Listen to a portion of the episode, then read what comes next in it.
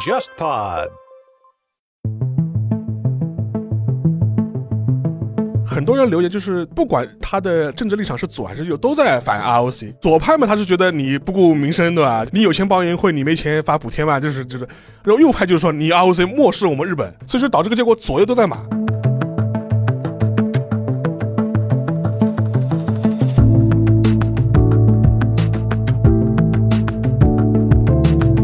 虽然说韩国很多网民已经对骂文在寅真的是骂出道道来了，但是谈访美的时候，很多人的口吻就变了，就说我们大总统不管在国内干怎么，那是国内的事儿，至少出去的时候他是我们的代表啊。那么实际上呢，我觉得在韩国人的一个观感上来看，这一次访美至少没有给他失分，只要没失分就是得分。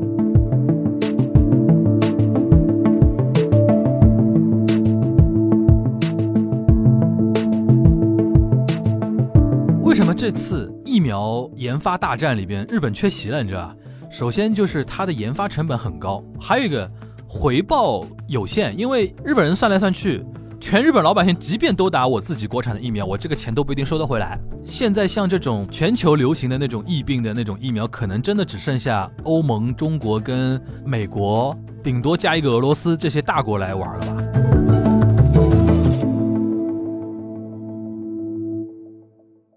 在今天开始正式节目之前呢，要做一个预告啊。东亚观察局呢迎来了独立上线一周年，因为去年是五月一号上线的，我记得对吧？对，呃，我们现在初定是在今年二零二一年的六月二十号下午，我们会做一场一周年的粉丝活动，我把它定为叫那个感谢祭吧，看下赛。到时候会跟那个我们的 JustPod 一起做一些联动啊，呃，先做一个简单的口播，大家知道一下，然后具体的比如说报名信息啊、活动内容啊、报名方法啊、活动地址啊什么的，会在事后的一个链接 JustPod 的链接释放，然后我们这边会把这些报名链接放在那个听友群里边，大家进行一个呃分享，对吧？我估计抢票是肯定避免不了的啦，对到时候大家肯定要做好准备，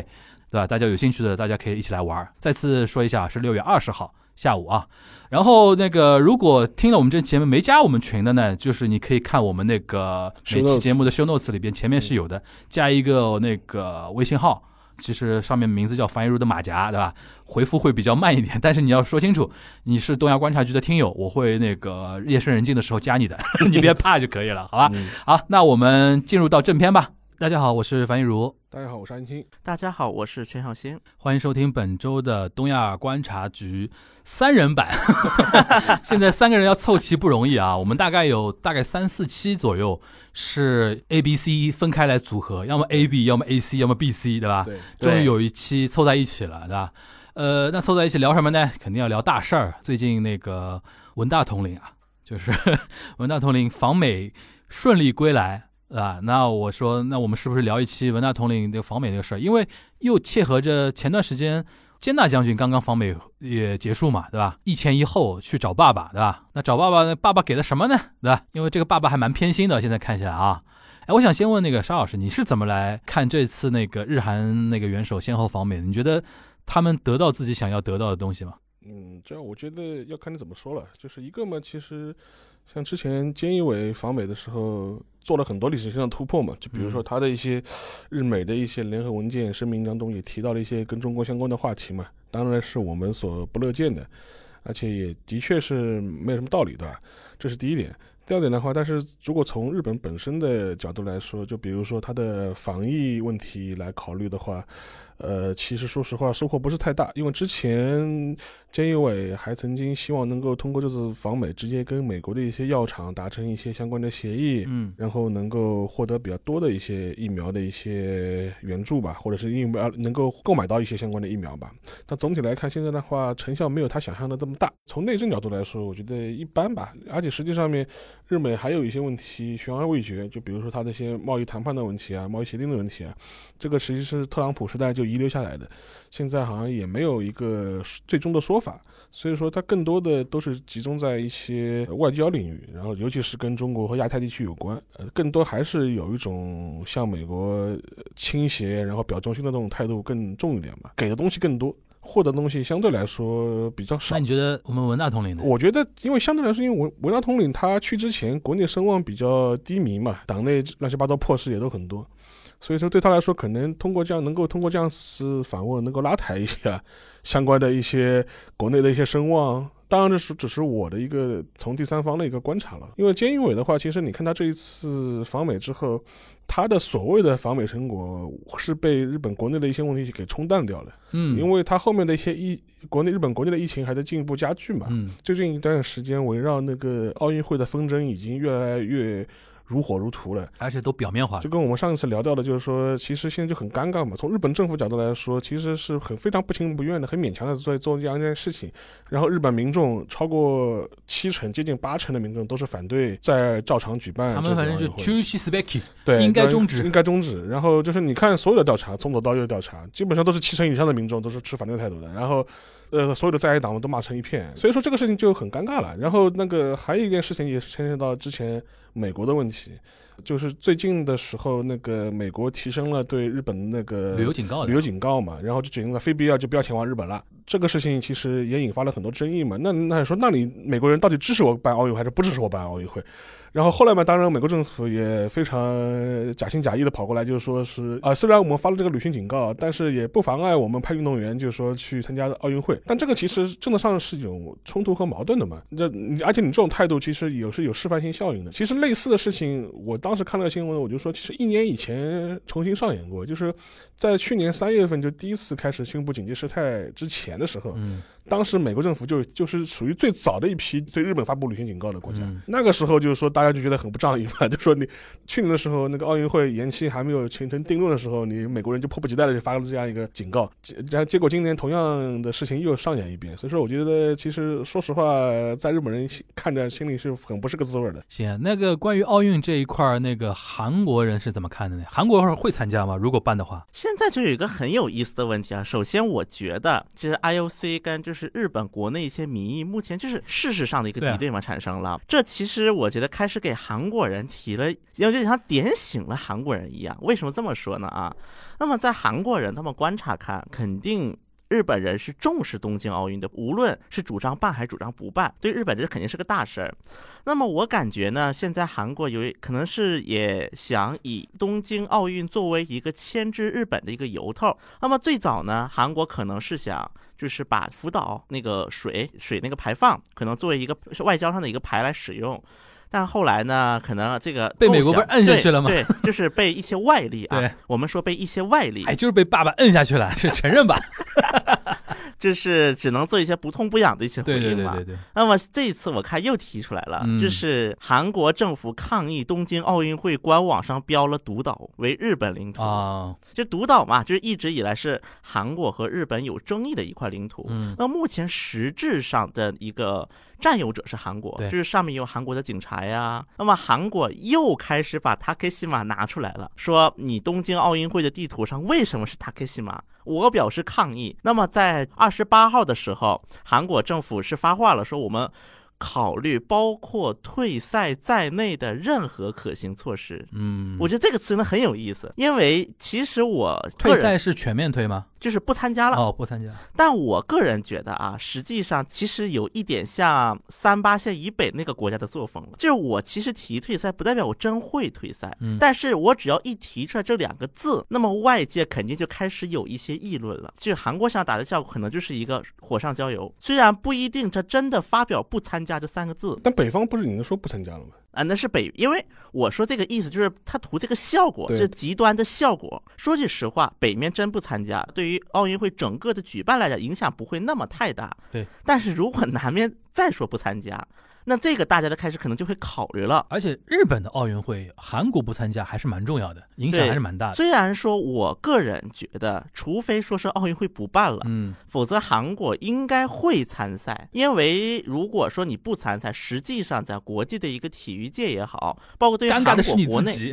包括韩国国内的体育界嗯会有很对多啊很多一些声音的那。些有可能拿牌的人怎么办？对，就是他们的努力怎么办？我插一句啊，韩国现在每年奥运会拿牌大户是哪些项目啊？射箭基本上是有几个牌拿几个牌，跆拳道，然后还有就是像之前的话，足球拿过铜牌，反正差不多拿的最多的应该就是因为我这印象中些跆拳道跟射箭是比较有名一点。对，那么像射箭呢，韩国人也很有意思的，因为韩国人也发现了，如果再这么下去，就射箭牌全被韩国人自己拿光，对，那以后谁想玩射箭了？就跟我们乒乓球一样嘛。总体来讲啊，因为毕竟韩国它这个国家在于东亚一个局势上啊，它所占的一个比重还是不小的，所以说我相信韩国方面提出退赛这两个字的时候，应该就已经是想好了后面会不会出现，就是他可能有这样的意图。想让这个事情火上浇油一把，然后呢，以此第一个来表示对于日本的不满，嗯第二个呢，顺便也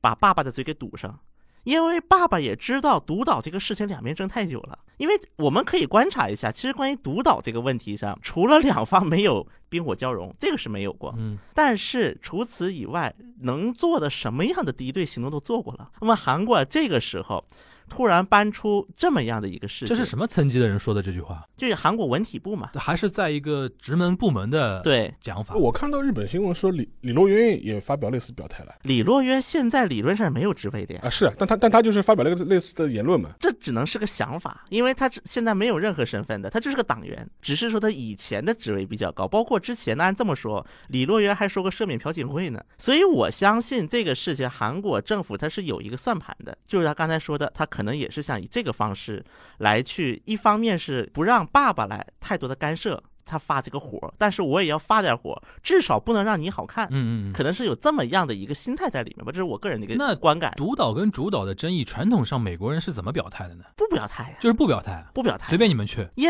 为独岛这个事情呢，实际上就是目前的一个现状啊，嗯就是韩国在实际占有，但是呢，独岛所在这个海。这个海的名字就是更多的国家认可的是日本海日本海啊 Sea of Japan，但是韩国是叫 East Sea 东东海，海，对，就是那个东 海。，东 我对，就记得这个所以说，我觉得这样的一个现状，实际上也是爸爸默许，甚至是爸爸幕后调停的一个结果。传统异能啊，沙老师，你到现在这个时间节点，你觉得奥运如期举办的可能性现在占几成？我觉得还是以就是我上我上次说一半一半嘛，我相信现在还是一半一半我觉得还是一陈半。小新，你觉得呢？办六成不办四成吧，办六成不办四成啊？那我刺激一点啊，我觉得七成 半吧，因为我现在觉得说，他如果真的不办的话，再再不宣布，好像就奇怪了这个事情。那但问题是他如果他说办的话，其实现在很多地方都已经没有准备好。就是我举个例子啊，就是说是、嗯，大家还记得吧？之前还把那个奥运开幕式的人给炒掉了，对对对，现在后面也没有任何说法，说是没任何说法。谁来接这个事？开幕开幕式事情到底谁来管？没人、哎呀没人说开法幕。式可以 VR 的嘛？还有一个很实很具体的问题，第一就是比如说他现在跟那个奥那个奥运会期间，他的医疗资源怎么保证？嗯，他现在跟医师协会还之间还是没有达成妥协。到现在为止，医生学医师协会的所有的口号都是说我我们不主张办，而且以至于那个那个尾生茂本人。就是日本那个所谓防疫的科学家的一个最高的一日本个，服旗嘛，他也说，他说奥运会的话可能会加速那个印就是印度变种的那个传播，嗯，嗯嗯这是他最近的一个最新的一个发言。还有一个就是还有一些很实际的问题，就比如说他的一些呃有大量的奥运的那种志工，就是选辞退辞退，他不参加，他而且就是很很多还没有辞退都会抱怨说现在没有一些很具体的一些防疫的一些措施出台。呃，现在这个状态就是说，如果你硬着头皮这样办下去。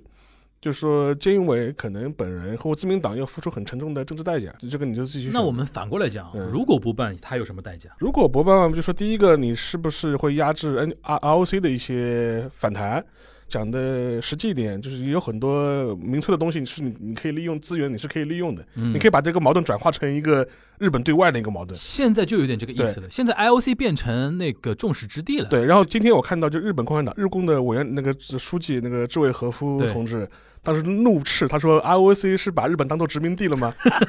而且现在其实日本一些很主流的媒体都开始有类似言论，就那个嘛，朝日已经公开讲了。对，前天的时候，朝日发表了一篇社论，建议为总理应该决下决断，终止那个奥运会的举行。这是一个日本排前两名的一个大报，左派旗帜啊，呃中间偏左吧，也不能说左派起，中左吧就除了读卖就基是本上读卖就朝日嘛，朝就是日就嗯朝日，它是这样一个地位的一个报纸，它发了一个官方的社论，它做了这样一个呼应啊，所以说类似的一些讨论其实就越来越多嘛，而且有的时候我看我会去看一些，就说是日本，比如说雅虎 Japan 啊，嗯，嗯或者是像像他他一些什么 R C H 论坛上面的留言，嗯嗯，我就发现很有意思，就是说很多人留言，就是他是不管他的政治立场是左还是右，都在都在反反反 ROC。左派嘛，他是觉得你不顾民生，对吧？你有钱帮人会，你没钱发补贴嘛，就是对这对个。对然后右派就是说你 ROC 漠漠漠视我们日本，所以说导致这个结果左右都在骂。对，其实我觉得日本已经把那个人民对于防疫的一些所有怨部门气，撒在巧妙的 IOC 上了转移到了对于 IOC 的一个不满上面去了。所以说现在就是你看日本的所有的这种主流舆论下面的一些讨论，就基本上你发现不管左右左右全部在喷 ROC。那如果我们不说这种情绪上的一些损失或者什么，那你金钱的损失就是实实在在的嘛。但问题是对啊你办了之后，损失其实也未见得小了。这这就看怎么评估了，因为因现为在现在看到最新的一个数据是说，如果不办的话，它损失是一兆八千亿日元嘛，有一个试算这样出来，那大概就摊开来算吧，这个东西怎么弄法？因为你现在这个问题就是说是，如果你坚持办下去，嗯你付的代价是什么？而且我我还给举一个很实际的例子，就是嗯说是前个礼拜，就是说我跟一个在上海的日本朋友吃饭，他就跟我吐槽，然后说他的父亲今年七十八岁，有慢性病啊，高血压啊这种这种病，然后他去那个预约打疫苗。他说他现在预约，跟他说你七月份才能打到。然后他的母亲就是大概八十岁左右，嗯就老太太嘛，身体比较健康，就没什么毛病，你嗯，没毛病对吧？嗯往后排，八月份， 就是你有慢性病，可以往让你往前嗯排。没有慢性病，病排到八月份，就抱怨很多嘛，嗯就所以说我觉得这也是一个日本国内一些你说民怨为什么沸腾啊？直到最近这几天，也就也就是就是五月底的时候，日本在东京和大阪柴油自卫队组建了大手钉，对大手町搞了大规模的那个接种中心，在此之前都是各他就把所有任务都下给各个然保健后所第三天就爆出系统出出故障。了，对。哎呦，我真的 服了，我我真的服了，真的服了！这次真的疫苗把所有的人的真面目都打出来了，对，对吧？你像包括我们中国台湾， 待会儿可以可以可以带到两对句校正回归，校正回归，哎呦，真的真的，虽然韩国它搞得也不好啊，嗯但是有这么一个对象摆在旁边，对，我真的觉得文大总统虽然他也挺不幸的、啊，这就是但是他也很幸运。这么一看，这就是今天我们主要的一个主题啊，就是文大统领。现在我看了一圈国际舆论报道啊，因为最早我们沙老师说的嘛，他去访美一个最大的一个战略目标，对吧？就反正拉抬一下我的一个声势。真是的。效果不错啊，至少从国际上反应来讲，今天我就比较好奇韩国国内怎么看这个事儿。就是疫苗外交，至少相比于日本，更不要说相比中国台湾了，韩国是是不是应该能算成功了吧？这次，当然，首先我们要强调的一点，请你先韩国放下你的头碎文的滤镜啊。韩国人民是不满意的啊，。不满意啊！我韩国说人民的韩国人民难要伺候民，要要求比较高，对嗯韩国韩国网网民民们呢，哦对肯定是还是有意见的。配不上文文大统。其实这一次我们就是呃把就是这次那个会谈啊和拜登的这个会谈，我们就是概括成几个关键词。嗯第一个关于疫苗，那么它是用这个词叫做韩美就疫苗供给达成合作。但是这个话呢，看起来它很好听啊，嗯但实际的过程当中，它概括起来，第一个就是美国先给你文在寅五十万个疫苗，这五十万个疫苗干什么用呢？给你们部队打去，他给的是那 B N T 还是莫德纳那个？应该是辉瑞。啊，辉瑞那就 B 或 N 者 T。 BNT OK 对。然后呢，第二个就是因为这一次啊，这一次就是因为疫情的原因嘛。嗯本来呢，每次韩国总统比如说访问个中国呀，访问个美国，都会带一大堆企业老总过来的，叫那个企业人使节团。这一次他只带了不到十家。就是三星、LG、SK 就这一类的，那么这无外乎是两种，第一种就是在美国有大投资的，比如说 LG 和 SK，哎，有人说是说三星的投资换来的疫苗，这个说法成立吗？你觉得？我个人有一种看法呢，它应该是有关联的，嗯至对少是，至少是有关联。我们不能说因为这个三星的投资，所以才有这个疫苗。嗯但是这一点，第一个它给了，第二个就是摩德纳和那个三星生物签了一个协议，就是说三星好生像是物为说摩德纳生产疫苗，好像说韩国能生产莫德纳疫苗了，对吧？对，OK，那么第三点就是说，就是刚才有提的一点，就是五十万个疫苗给韩军这个事情呢，韩国人呢刚开始还是不满挺大的。为什么呢？你看看啊，让你文在，因为韩国有大概好几个月疫苗是荒的，就是只有阿斯利康可打。阿斯利康有一就段时间是一个有 AZ 的吧？对对对，啊但是 A Z 呢，众所周知出了一血些栓问嘛，题，血是吧栓，嗯而且三十岁以下是不能打的。二十多岁这个人是最活跃的，在网网上对是对作对为对网对民对，我不你不让我打，骂最狠，对。然后呢，这次还只给韩军打。刚开始大家不满其实挺大的，就是大家就觉得，哎呀，你美国真自 私。很好啦，不是不是，刚开始大家的很观好感了，是这样，韩国人真的是就是觉得你给韩军不就是为了保护你自己美军吗？啊，因为有交流的吧，对有交流嗯有嗯军演什么的对嘛。对对但是后来大家一看，回过味儿来了，哎。吧？对，日本怎么这样？ 哎呦，中国台湾怎么那样？全靠同行衬托，真的是靠同行衬托，以至于在文在寅这去美国之前，当时有一个叫黄教安的，又来了，对我们的黄教安检察官啊，他以前是说了一句话，嗯当时。为什么说文在寅的运气好？有一个就是因为这个黄教安这个猪队友显显露出来了。嗯，黄教安说了这么一句话，去美国说：“我希望呢，美国能够就是在疫苗方面能够多照顾一下韩国的感受，尤其是如果疫苗量不够，可以优先给国民力量党执政的城市。啊，对对对对对对，这句话说出来了，嗯，就是连国民力量右派内部都在骂。你说这这话说的什么话？这到底是？这这不知道脑子怎么想的，这种话说出来，这这句话说出来，然后文在寅过去签了一个合作，然后委托生产了莫德纳，是不是然后黄教安一开始不看好他的一个疫苗外交的成果，先把这话先说出来，先我讽刺觉讽得刺也你是对，对吧他就是等着文在寅回来出丑。但是问题在黄教安这个人呢，我个人感觉他不太适合做政治。嗯就他做的很多事情，就是 每次都采反啊，对吧？对，就是韩国当时我记得有一个政治评论家说过一句名言，嗯作为一个政治家来讲，在韩国最不该干的三件事儿，嗯第一件事儿剃头，第二件事儿绝食，第三件事儿辞退议员。他都干了。对，三个都干了，黄教安是，就是明明是一个新人做搞政就治，是结果搞韩国得政坛的票房毒药，对， 他在哪里哪里就倒霉，对吧？然后呢，文在寅回来，不管怎么样，你是签了一个协议回来对的。对对。对对，那么我们再联系他的一些其他成果啊，嗯第一个就是韩美的一个导弹导弹社区被废除了。这个好像我们国内还聊的还挺多，蛮敏感的嘛。但是实际上呢，就是从各方的一个信息来看，韩国就算是给它放开了设计，它其实更多是一个象征意义的一对个对放对，开。嗯其实象征意义，韩国还能打过来嘛？比它之前是八百公里，就是控制在半岛以内的，对吧？虽然它放开了这个射程，现啊但在是是放到八百吗？是废除了，啊，废除了，对射程限制废除了。 OK，但实际上来看呢，这个应该也是第一个让文在寅好看回去。对对对，然后呢，也顺便，因为你看这次文在寅和拜登他们共同的记者会的时候说了一句话说，我们拥有共同的价值观。嗯，嗯说了这么一句话出来，我们要知道的是什么点呢？第一个，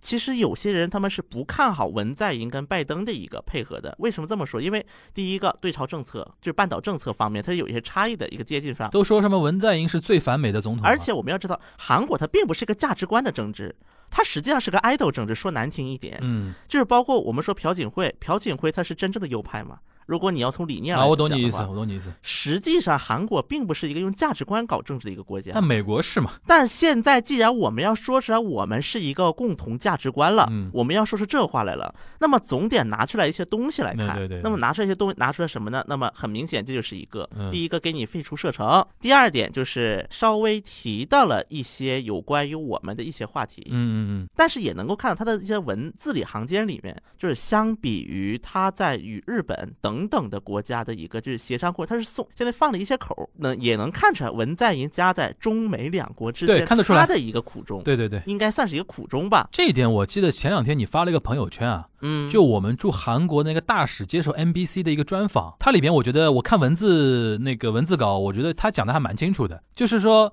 中方也知道韩国的一些苦衷具体情况，对，但是呢，我们只表达遗憾，也并对不会说么就以怎么怎么样反对，因为我们也毕竟有自己的一个立场嘛。对说明在这一点情况下，我甚至觉得事先都打过招呼的嘛。韩国方面就是现在的对外的说法是，协商完了，我们第一时间与中方沟通了，啊然后中方对此没有表示过多的反对只，能表示遗那憾。么包，而且它就是其实像比如说跟西方国家的一个首脑会谈如果是提到我国的一些话题的话，那么就有几个经常出来的点嘛，反正我不说了。那么其实这一次韩国只提到了一个点，而且这一个点它这个词语用的也很模糊。然后这一点呢，应该就是为了体现同一个价值观，所谓的对，应该是美国也对韩国稍微放了一点口，就是说，你美国把我架在那么高，什么价值观、外交，怎么怎么样，而且我跟你又是盟友，我总归要在文字上面体现一点。对，然后在这个大前提下，韩国挑了一个可能最不刺激到我们的一个点，就相比之下妥协了一下就总得用一对个吧。然后第三点呢，就是关于一些产业合作方面，嗯像五 G 呀嗯，就刚才提的疫苗啊、等等的一些新产业上面的一个韩美合作。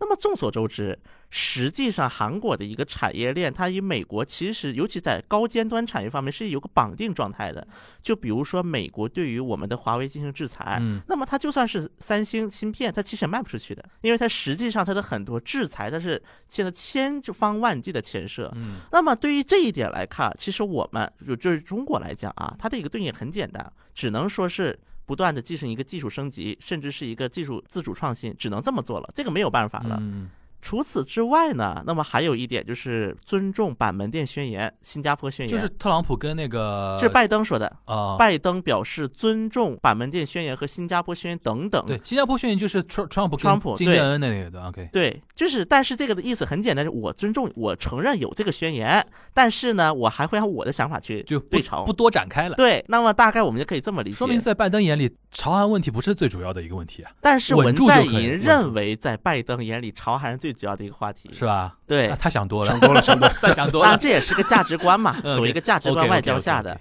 好，那么我再说几个细节。嗯你讲细节之前，我问一个八卦：贺锦丽啊，是有多讨厌文在寅？擦手，就是握了手之后手狂擦啊，这个事情不是，这个事情呢，韩国人有讨论吗？这个有事情啊？有，还有，你先说一下这个但这是这个八卦。但我觉得这个事情啊，我稍微如果从阴谋论一点的角度去接近他，嗯这是文在寅是拜登他们见的第一个不戴口罩会面的总统。啊文在寅和拜登都没有戴口罩 OK 而且他的那些随行人也都文没有在戴口罩。寅也是两针都打完了，对吧？对，文在寅打的是阿斯利康，拜登打的是辉瑞。哦，OK OK， Anyway，这两个人都打了疫苗，所以说他们俩是第一个摘下口罩。也有点像外界表示防疫成果嘛。对，那么这一点，首先我觉得文在寅很聪明，嗯他这个观感就已经比菅大将军好看点儿了。因为当时见菅大将军的时候，拜登戴两层口罩，韩国人觉得我们又赢了至，少赢了日本。嗯对对对，而且当时就吃东西，嗯吃的东西也是跟那个菅，好像是拜登和菅大将军见面吃的是汉堡，嗯吃了个汉堡，而且说是而且是没吃。没吃，就摆就摆了个照片。然后这个事对摆了个情照片还，我就是在在日推上面，就是我还看到过一个，反正原来外务省的一个官僚，后来嗯他现在退职了嘛。嗯，还吐槽这个事情，嗯意思就是说，当里面他就说，哦，当年中国领导人去的时候，可是全全套国宴的，阴阳怪气。啊，那 么像这一次跟韩国，至少是一个美国的一个海鲜饼，就是美国当地的一个特产。啊，因为你说的我海鲜饼，我以为你说的一个那个 韩国那个韩国料理叫什好像啊，不是不是，是不是不是美国的，而且当时拜登至少准备这个餐是知道文在寅喜欢吃海鲜，哦么 OK，所以从这一点一个观感来看，至少比 菅大将军访日时候的。成果还是好看很多。那你说回贺锦丽那个，包括贺锦丽这个事儿，我如果从一个阴谋论角度考虑，是不是贺锦丽会认为说，因为打的是阿斯利康，啊，不太靠谱，会不会有这么样的一个想法？当然，这只是个阴谋论式的一嗯个想法。当然，韩推上呢也有很多人给贺锦丽开脱，人家是西方国家，不是东方国家的人，因为就是这样搓手嘛，啊很在正常的东方文化会觉得很无理。，对对啊，而且尤其文在寅还是贺锦丽的长辈，这一点呢，其实我真的觉得贺锦丽也好啊，还是不如当年的奥巴马。没经验，当年的奥巴马见天皇可是九十度鞠躬躬的呀，对然，后还被红脖子们喷，都要舔了， 跟你说对，有失国格， 爸爸怎么能向贺儿锦子丽可跪能呢还？是外交经验缺乏一点，对吧？做检察官出身的嘛，做律师出身的，可估计被提的太快了。这个我就是刚刚有两个角度来解释嘛，一个是韩国的一些亲美人士给爸爸开脱，嗯，还有一些呢就是阴谋论化的，就两种比较极端的一个说法了继续你的那个细节，啊。那么这是第一个细节啊，我就是说一个数据吧，就是呃二十七号出来的啊民调，就是一周一次的民调啊，文在寅访美的一个评价，认为成功的百分之五十一点二，认为不够成功的四十四点 ，七还算过得去吧。因为文在寅的支持率是百分之三十八点八，嗯，而在此基础上，认为文在寅访美成功的百分之五十一点那二，说明还可以。而且在韩国的网上，一些人不是攻击文在寅的一些成果吗？嗯，虽然说韩国很多网民已经对骂文在寅真的是骂出道道来了，但是谈访美的时候，很多人的口吻就变了，就说我们大总统不管在国内干怎么，那是国内至的事儿少。至少至少出去的时候，嗯他是我们的代表啊，哇而且他也虽然这个没有在协议当中体现，但这几天韩国的疫苗供给突然开始缓和了，嗯，就是我也看了一下，那么在访美之后回来的支持率是百分之三十八点八，而在上个月同期啊，上个月同一个周的同一个星期是三十四点七，就增长百分之五左右嘛，对吧？对，然后在之前三月份三十一点四是最低嘛，史上最低值。那么实际上呢，我觉得在韩国人的一个观感上来看，至少没有减分，而且这对于目前的一个马上就要进入皮脚丫阶段的一个总统来讲，就是已经是最后一年了嘛，嗯明年三月份就要选举了，嗯，这一次访美至少没有给他失分，只要没失分就是得分非。常成功了，在很多地方人看起来，实际上是非常成功了，嗯而且有猪队友在旁边做衬托呀。中国、台湾、日本在旁边做了一个衬托之后，大家觉得，哦，好像也还可以。包括在韩国，还有一种比较阴谋论化的一个说法啊，说就是韩国是上上个月是换了外长嘛，本来大家很多人都预计康京和能跟文在寅干到底的，对干到最后的。哎，现在就换谁了？那个郑义荣，哦，就是之前的国家安保室市长换了外长，为什么会换？啊当时很多韩国政治评论家就认为，是不是跟他美国背景有关系？啊，就是为了跟美国去建立一协个调比较那个对，所以说把外长换上来了。嗯因为之前的郑义荣更多是个幕后的角色，国家安保室室长嘛，就相当于把郑义荣从幕后推到台前了。就为了解决韩美关系问题。对，那么在韩国的很多人看来，他是有这么一个想法的。而且文在寅的这次访美还影响了一个点，就是说现在马上不就开始大选了吗？那么大韩国的大选，我们也关注两个两个不同的一个选举，一个是两个党的大选的候选人选出来谁，就是总统选举是推谁，这你是能第不一能个。结合时辰跟我们来说一下？比如现在是五月，快六月了嘛？，对，接下去有几个重要的时间节点可以看一下。那么第一个时间节点就是国民力量党的一个党首选举，因为右派要选个共主，对，因为左派选完了嘛，然后右派呢，现在因为之前就是首尔市长选举结束之后，那么当时的我不是说过嘛，那个是 Kingmaker 嗯金钟仁他退下来了，那么总要选出一个党首的，那么这个就影响到了很多国民力量党的一个党员，他们要选党首。现在就出现一个很有意思的一个点是，现在有五个候选人，总共进入了就是第一轮的，就是这个选举选举阶段。其除了现在第一名的叫李准熙，李俊熙，李俊熙是三十六岁，今年还很年轻了，应该算是新新一代了，而且他没有当过议员。就参选过两次都被安哲秀刷下去了。那么除了李俊熙之外，剩下四个候选人的议员的那个当选的次数加起来是十八次。嗯当了十八次议员，四个人现在支持率加起来还不如一个李俊熙。李俊熙说明右派在呼吁青壮年势力了。是因为之前大家发现，哎，首尔市长好像很多年轻人开始投我们了，哇，外加上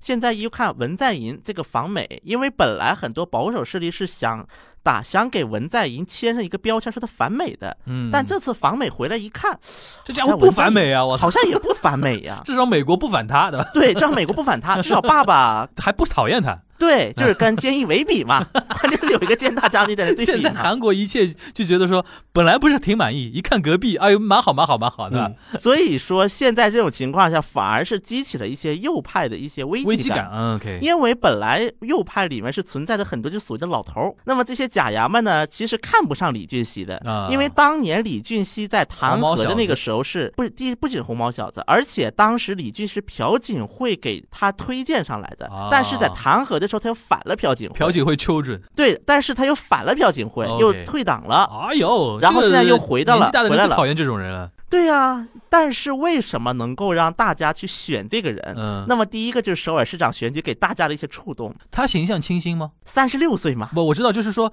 背景啊、学历啊，至少这种跟候选人几个哈佛毕业的呀，至少这几个人里面啊 OK，而且当时安哲秀最早在韩国政坛，那可是一个清新常常青树啊，那可是、嗯当时的就是右派，就是把李俊熙推上去，用清新对清新，用这种战略来做的。所以相比之下，李俊熙的观感在普通人来看，可能他是一个还是一个比较好的一个形象。因为这个人特别奇怪，这个人之前没在我们聊天里边怎么出现过嘛？对那，你现在意思就是说，这个人很有可能成为黑马吗？这个人很有可能成为党首，但是因为他现在不到选总统年龄的没到哦呢，对对对对对，韩国参还有选这真个的层，四十岁呢，对对对但是但是有可能成为 king maker 吗？我觉得很有可能，哦，就是他应该能够去整理一些国民力量党内部的一些年轻青壮势力。就是着眼未来吧。对， OK，那么这个是现在国民力量党出现一个很明显的一个呃这变个化挺，有意思的。包括这个人呢，他我为什么说很多年轻的男性支持他啊？因为在韩国呢，现在就是一个男女对立不断的一个激化的情况下，嗯那么虽然我在公开就是在咱们这种场合不太好直接说出来，嗯但是呢，一些男女对立的激化就导致了很。因为韩国的很多就是女权女权主义者，那么他是很早就有一个自己的一个政治势力的开始，嗯，但是男权主义者看他们没有一个政治势力可以依靠嗯依托，嗯，那么可能有很多的年轻的男士，那么就把自己的希望挂在李俊熙身上了。就是右派的传统支持右派的一些年轻的男的，对现在突然找到自己投投票的一个理由了。，对，因为感就觉原他来那代表帮老我，的，他们觉得太老了，不喜欢，对对，吧？然后又不愿意去投左，可能左的话，可能女性票最多，很多就是女权主义女嘛。权主义就就靠拢左边比较多一点。，对现在就是李俊熙成莫名的成为一批，可能你原来都不一定是右，但是因为可能讨厌女权那帮人的一些男性选票，集对。中到李俊熙的头上了啊。然后这个票，而且在首尔市长当中是体现出来体现出来甚了至哦就是当时选吴世勋的这好帮人。玩好玩，这个好玩了。对，所以说我上次我就说过嘛，首尔市长这个选举虽然不直接代表大选，但它代表右派开始出现了地震了。首先，这一个访美导致这个右派又开始出现了一轮变化。那么我们再把目光看到左派，那么目前的左派呢，很明显李在明压倒性领先。嗯，然后上剩下几个人，跟随他。那么我上次就说过，因为根据目前的日程来看，就是共同民主党九月份就要选出大选候选人，但国民力量十一月份才选。嗯，那么很多那些就落后人选，比如说李洛渊呐、丁世军呐、就这批人，他们可能就是想说，再给我们两三个月时间，我们想往上冲一把。但是李在明肯定不愿意啊。对于李在明来越讲早，出越早现越好，越早出现越好嘛。那么这目前像文在寅，如果他的一个支持率能够维持在三十到四十这么一个线内，那代表了一个点。虽然说文在寅在很多普通韩国民众看来，他的观感可能没有那么好，但是他的基本盘还在。只要基本盘在，那么李在明就不太能够说太去违背。至少是就违没背法这那么些新闻强势的吧意思，至少在党内选举这段时间，你的意思就是说，现在有可能就是共同民主党还不一定九月份选了。对可能在那种李洛渊那种人的压力下、呼吁下，他因为李在明没那么强势，可能跟国民力量党差不多的时间选出来。对 OK，那等于是要到今年年底了，十一月。十一月，因为是明年三月嗯份嗯是总统选举，就马上国民力量党的党首选完之后，那么这个党首选的至少就大概能知道党内它的一个氛围的一个政治构造。啊，我们要说的红准标，我们的红准标大哥终于宣布要重回国民力量党了。他就是当选完了，拖了一年嘛，因为之前党首是他的仇人，这当时他把他抓进去的一个人，因为他检察官嘛，抓进去的人现在当党首呢，肯定看不上他呀。嗯，然后他走了，然后现在这个点儿去宣布洪准标要去参选国民力量党的，就不是不是参选，就是回到国民力量党。对。那么我那么现在这个情况就是出现一个什么呢？很多的一些初选议员，就是很多年轻的少壮派，他们就觉得洪准标太难看了形象，对形象不太观观感不好看呗。嗯然后呢，但是大部分人还是同意红让红准标回来，因为大家都知道红准标还是有功劳的对，在当年弹劾那个时候是有功劳的人。而且很有可能按现在这个趋势下去，红准标还说不定会作为国民力量党的总统总统候选选人人出来，嗯然后跟尹锡悦去竞争。现在右派好像他掌握了一个 get 到一个点，就是我选候选人，对吧？比如说，假设在党外还有候选人怎么办？我们党现在势力不够，那我们党选出来一个，党外选出来一个，我们俩再拼。那么在当年的首尔市长就是这么做的，就国民力量党先选出来个吴世勋，然后党外选出个安哲秀，吴世勋跟安哲秀再比拼，然后吴世勋让了安哲秀一把，最后吴世勋还是成功了。所以国民力量可能是有点自信了，觉得我用这种方式能够吸引大家的关注。对啊对啊，你看看，除了民主党这帮人以外，剩下都是我们的。所以我是觉得说，接下来你别看文在寅访美它是个小事，但它其实是牵扯后面很多很多的一个韩国政治一个日后的一个进程。那我们再确认一下啊，那个党首选举是几月来？六月吗？现在第一轮已经是选出来了，选出来了。哦第一轮。 OK，那么就是在第二轮的话，应该我看一下，肯定六月了，现在已经六月份五月六月份五月底了，这是一个时辰。然后十，要么九月，要么十一月，反正两党的那个党内初选就要结束了。对，就党内的那个出谁去参选总统，感觉韩国整个选举的 schedule 还蛮紧的、哦。对，你想那个党首到那个代表阵营出来选总统的人，中间只差三个月。所以说之前李洛渊辞职了嘛，因为跟他跟规定是一百八十天以前要从代表辞职才能去参选总统，所以说李洛渊提前辞职了嘛。当时因就为上次全小新留过一个概念嘛，就是我觉得印象挺深的，文在寅越稳，李在明希望越小，对吧？现在其实有点印证你这个说法，因为他现在稳固在百分之四十的基本盘，对所以导致李在明还不能说特别强势的做一些事情。对但后面就是说，后面几个月就看文在寅是不是还能像访美一样持续打出非常好的牌，对对吧？如果他打不出来，或者出什么问题继续往下掉的话，那可能就是李在明就板上钉钉了。而且李在明的活动空间就会变得很大。对，因为目前我发现的一个趋势就是，嗯越来越多的韩国的国会议员，甚至他的选区不是京畿道，因为他现在京畿道只是省长嘛，很多不是京畿道的一些议员开始去京畿道的活动凑热闹了，这种倾向开始出现了。有点一点蹭苗头蹭蹭李在明的那个意思了，对吧？对，确实是出现了这么样的一个苗头。我觉得就是因为我一般个人去关注韩国的政治，别人问我怎么关注，我说我看几点，就除了公开的东西以外，我看几点观察。第一个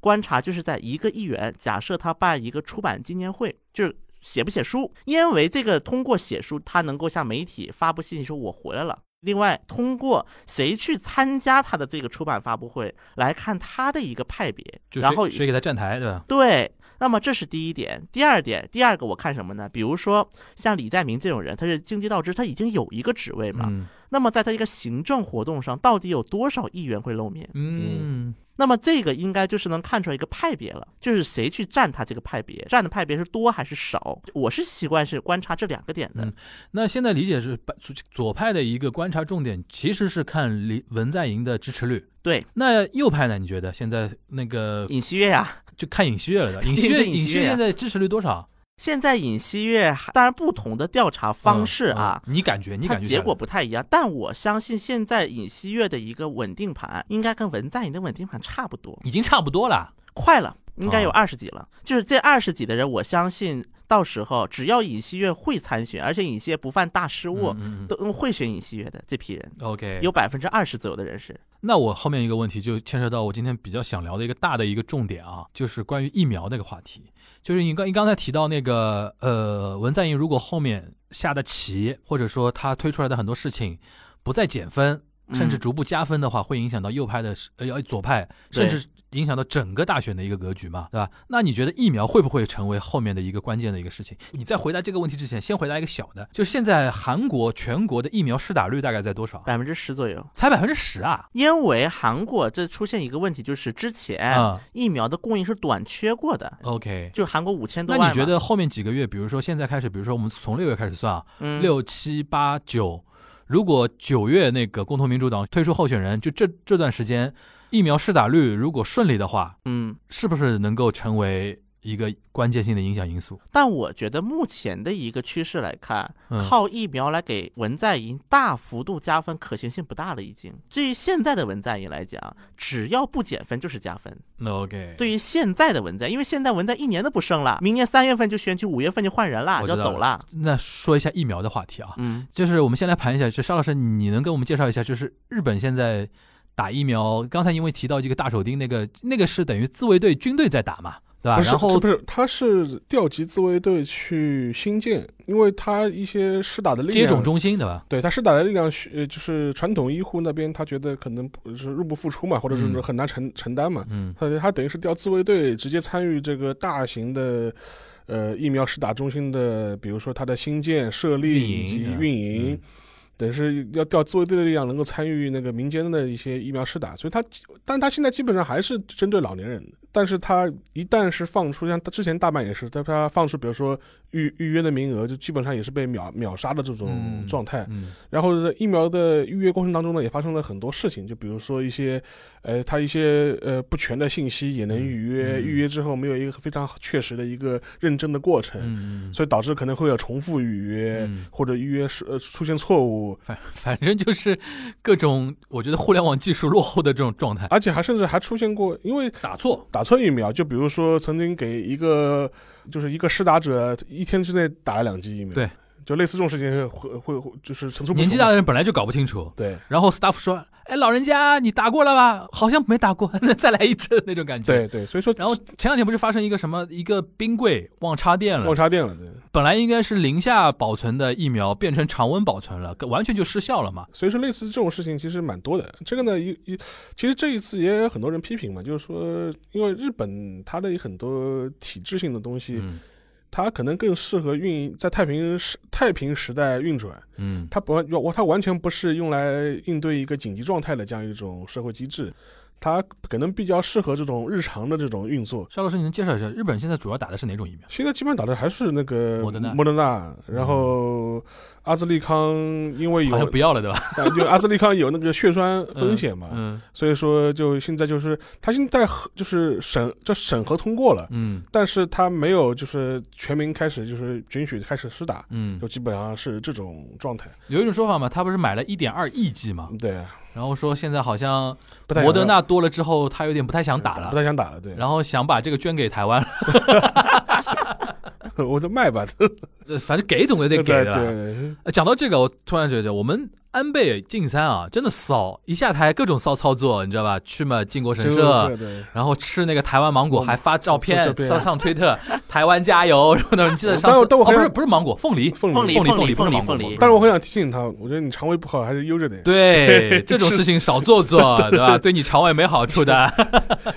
那主要还是现在主要打摩德纳，不，不要打不能打，对不吧要打不能？打那那个回到韩国这边，小新，你有没有了解过韩国现在主要打的是哪种？呃，韩国目前打的是阿斯利康、辉瑞这两种是目前已经放到市场上的。那么除此以外，那么韩国对于就是强生，嗯和就是，Johnson Johnson，对嗯 Johnson 和那个摩德纳是已经是审还批有是俄罗批下斯来的他们也打的话，没有没有，没有吗？俄罗斯是这么一个情况啊，这个事情也搞得很复杂啊。嗯就是叫卫星嘛，卫星疫苗嘛。就是卫星疫苗呢，实际上是韩第一个它是韩国委托生产的，对它有一部分是嗯外加上阿斯利康不是突然一个是阿斯利康突然出事儿了，第二个就是哎一看哎，呃因为当时卫星疫苗它不是出了一个论文嘛，就是在那个 Lancet 就是《柳叶刀》上嗯，出了论文说有效率百分之九十多，然后大家一看。好像这俄罗斯疫苗比阿斯利康好用啊！嗯，就是大家很多人他这个刚开最开始心态也是对于文在寅的一个逆反，就是阿斯利康这种劣质疫苗，你去打去吧，我宁愿打那个卫星。有的这种，反正辉瑞当时进不来嘛，嗯嗯嗯，辉瑞当时哦，摩就德这纳两量个月不够辉瑞开始进来了，对吧？对。然后那一阵儿呢，就是韩国国内，而且韩国像就我刚才提的宋永基，嗯就现在党首，嗯，有一批与俄罗斯方面交流比较密切啊的韩国的政治家，所以说我们也说嘛，韩国它既然都能够生产给俄罗斯生产疫苗了，那么实际上如果是韩国真正引入俄罗斯疫苗，难度应该是不大的。那么像之前呢，像那个俄罗斯驻韩国大使馆，嗯也发过那个社交网站，说嗯是韩国政府在开始审查我们的疫苗了。嗯当然，我个人有还有一种阴谋论式的想法，韩国是不是故意放出来的？说嗯我有可能要去拿卫星疫苗去。嗯然后呢，美国一看可能就是，哎，不对呀。然后呢，用这种方法逼着辉瑞去拿了一批一批疫嗯理苗。解了，那么这是韩国就一种阴谋论啊，当然这是一种，但实际是不是这样我不，但是呢，我这么说吧，目前来看，韩国它就是应该是把日本当成一个反面教材对了。对对对对，那么就是有一个什么点，比如说在韩国也出现了一批，比如说打阿斯利康，嗯然后有血栓呐、又怎么不愿意打，嗯，然后那疫苗就要扔嘛，嗯因为八个小时不接种疫苗就要扔了的。那么怎么办呢？那么韩国就当时搞了一个叫 No Show Vaccine，就是那个爽约的疫苗，嗯，你可以选择去打去，我不管你多大了，你只要你能抢到这个号，因为本来韩国对于普通民众第三季度开始接种嘛，嗯，就你现在、啊，我懂你意思了。就原来你可能还要排到第三季度才能接着上，对然后在前面这一段时间，如果只要有空对有针，你现在就可以来打了，顶上来来打，这对意，思啊。而且韩国在发布这个政策同一天还发布了一个政策，针对接韩国国内接种疫苗的人员，接两针接种过了十四天，出国以后回韩国免隔离，只要做三次核酸。这是韩国国内接种的。那韩国有没有发生过一些就是媒体报道出来，就是接种过程中的一些混乱啊、失误啊什么的？呃，其实我感觉相比于日本的话，就没有日本那么。大的混乱出现了，嗯韩国应该混乱，比如说可能就是出现过一些散发的，比如说有人打死了呀、打残、打伤了呀。当然这个呢，就就说不不是清接楚种过程对，了就。不一定是疫苗的锅了，对吧？还有像我记得可能最出的最大的一个事儿是一个什么情况呢？当时说是中青南道有一个县，就类似于我们的县啊，那个县当时把就是一个村儿的那个可能老年人都聚集起来打了辉瑞，打了辉瑞之后呢，然后还剩了。然后，因为辉瑞是要超低温保管的，而且它是保保质期非常短嘛，所以就把邻村的那个老人也带过来了，打完了还剩，结果县长他们去打了。然后呢，这个刚开始可能是可能怕影响不好吧，嗯刚开始就是不让对外说。后来就是因为某些契机，这个事情被曝光了，嗯，然后那个县长就出来采访说，我是打了，但是我怕影响不好。那么这个是到底谁对谁错呢？当然，后来韩国应该是通过这个事情是得出，应该是想了一招。一看这么一个情况，就说那我们大不如把这个给公开吧。嗯，公开就是你排队就可以打，对，应该这是韩国通过这个事件得出了一个经验，应该算是。那从客观上来讲，现在韩国的疫苗开始越来越多了吧？确实应该是开始越来越多，而且像六月好像是五月份啊，好像每周都有疫苗进来。嗯，最近确诊多吗？韩国？最近确诊应该是七八百例吧，每天稳定在，那还可以了，对吧？稳哎定在七八百例控制得了控。制的还行啊。而且韩国的话，它还有一点，它致死率比较低， OK，致死率应该说明他它医疗没崩溃嘛。就是反正确诊嘛，韩国人可能有点看惯了，每天几百例。然后我想那个邵老师能不能讨论一个话题啊？嗯就关于疫苗这个话题啊，前两天我看到一篇文章采访，他采访谁呢？采访那个第一三共啊，啊，就是日本很有名的一个制药公司嘛。嗯日本媒体就日经采访的嘛，日经就问了一个非常淳朴的一个问题：为什么这次就是疫苗研发大战里边日本缺席了？你知道吧？然后我看了一下啊，就是现在疫苗这个东西真的很微妙的点在哪里呢？首先就是它的研发成本很高。大呃，大一三 Q 就第一三共那个呃社长他就说，以第一三共自己的力量可能自己开发不了。就是如果要日本要做自己国产疫苗的话，肯定要好几家公司大家一起来。对，这韩这国是也一样，这成本比这个韩较国也高。一样还有一个回报有限，因为日本是这一就是一般国家都这样算的嘛，就是看你本国人口多少。日本人算来算去，如果我这个钱啪花下去，全日本老百姓即便都打我自己国产的疫苗，我这个钱都不一定收得回来。对，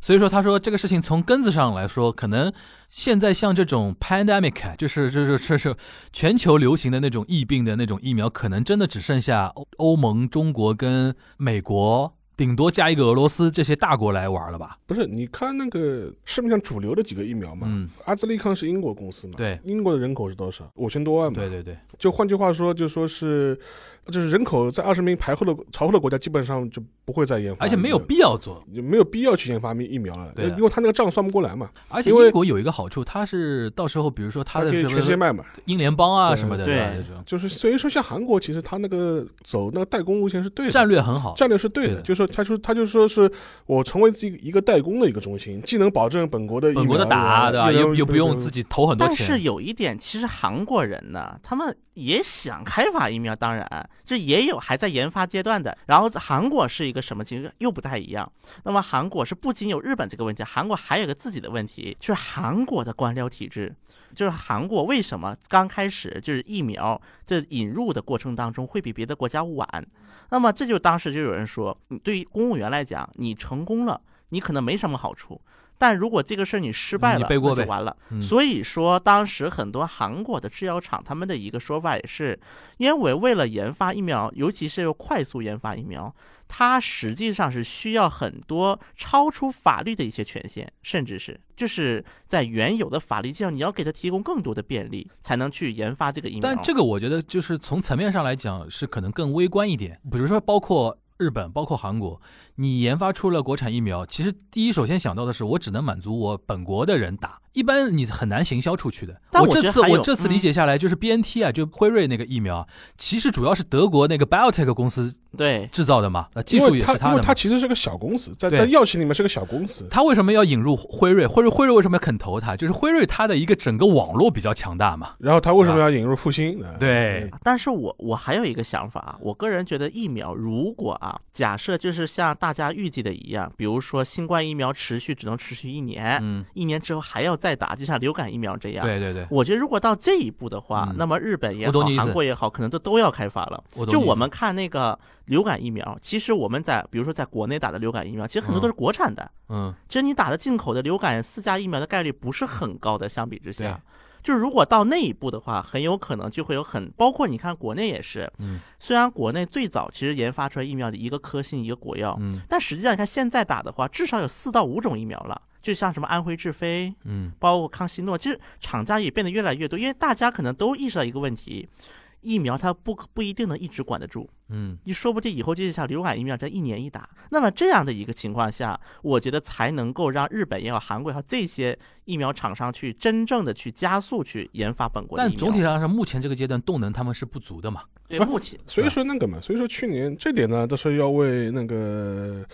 那么，川普大统领啊就是鸣一下冤的。嗯，当年他确实是在他手上是砸了一百个亿下去，就是砸那就个疫苗。研发嘛，呃对对对资助嘛。而且说实话，这个你呢，刚刚提到 A Z 是英国的嘛？对啊，摩德对呃摩德摩德纳纳是和那个 B N T 其实摩德纳也是美国的，对吧？。对对然后 B N T 也能算是美国的吧？对，对吧？其不，其实类似的这种研发的这种落后，其实同样也出现在法国嘛。嗯因为，法国其实它的生化力量是蛮强的，对的，然后他这次可能法国的一些就是说相关的人也在反思嘛，为什么这次法国是落后嘛，对。或者疫苗英。德因为都有了嘛。后来当时我看到一些批评，就很简单，他说你你先看当时英国、美国、德国政府他官方砸了多少钱下去啊，，对，你法国政府砸了多少钱下去，对 就是你马克龙不行。就你后面的产出当然不一样了。后来为什么会迟缓？其实日本也是一样的，日就是他日本政府当时他一直没有想清楚，就是他对这整个疫情的一个走向的预判判断，就说是可能就比较滞后一点。一个方一方面是滞后，另外一方面说实话，他内部的心里面还是有一种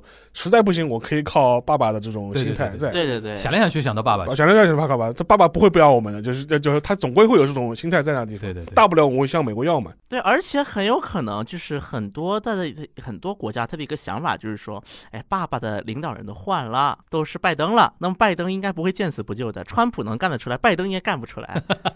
我相信这应该是有很多国家是这么想的。现在现实也是这样了嘛，爸爸自己打的差不多了，然后开始要开始往外送了嘛。当年川普在的时候，其实说实话，他只要你只要你只要钱给到位，对吧？还就是该给你还是给你的，就就就这他么只认钱了，对啊，你钱给到位啊。对的，你 像给，他说不定到时候都都可以给你来拍卖，然后那个反倒是拜登他可有意识能形态的。他意识形态的这种包袱哈，反而更重一对点。对对对对，所以这这次我就感觉就是疫苗本本来以本来要以为好像说疫苗这个东西没有说那么敏感啊，但现在看起来就是一个疫苗也能体现出一个国际政治学的一个一个东西嘛。对，我觉得相比之下，韩国啊，就是在周边的几个就是以美国当爸爸的国家里面，应该算是走的比较聪明的。为什么这么说呢？啊，我说这几个国家比啊，咱不跟其他国家比聪明了聪明的，聪为明什的么？我是这么说呢？不管怎么样，由执政党议员这样一个重臣，嗯，把卫星疫苗给提上日程来了。对，而且虽然说韩国国内的一些网民对于中国的疫苗，它有一些不信任之嗯类的啊，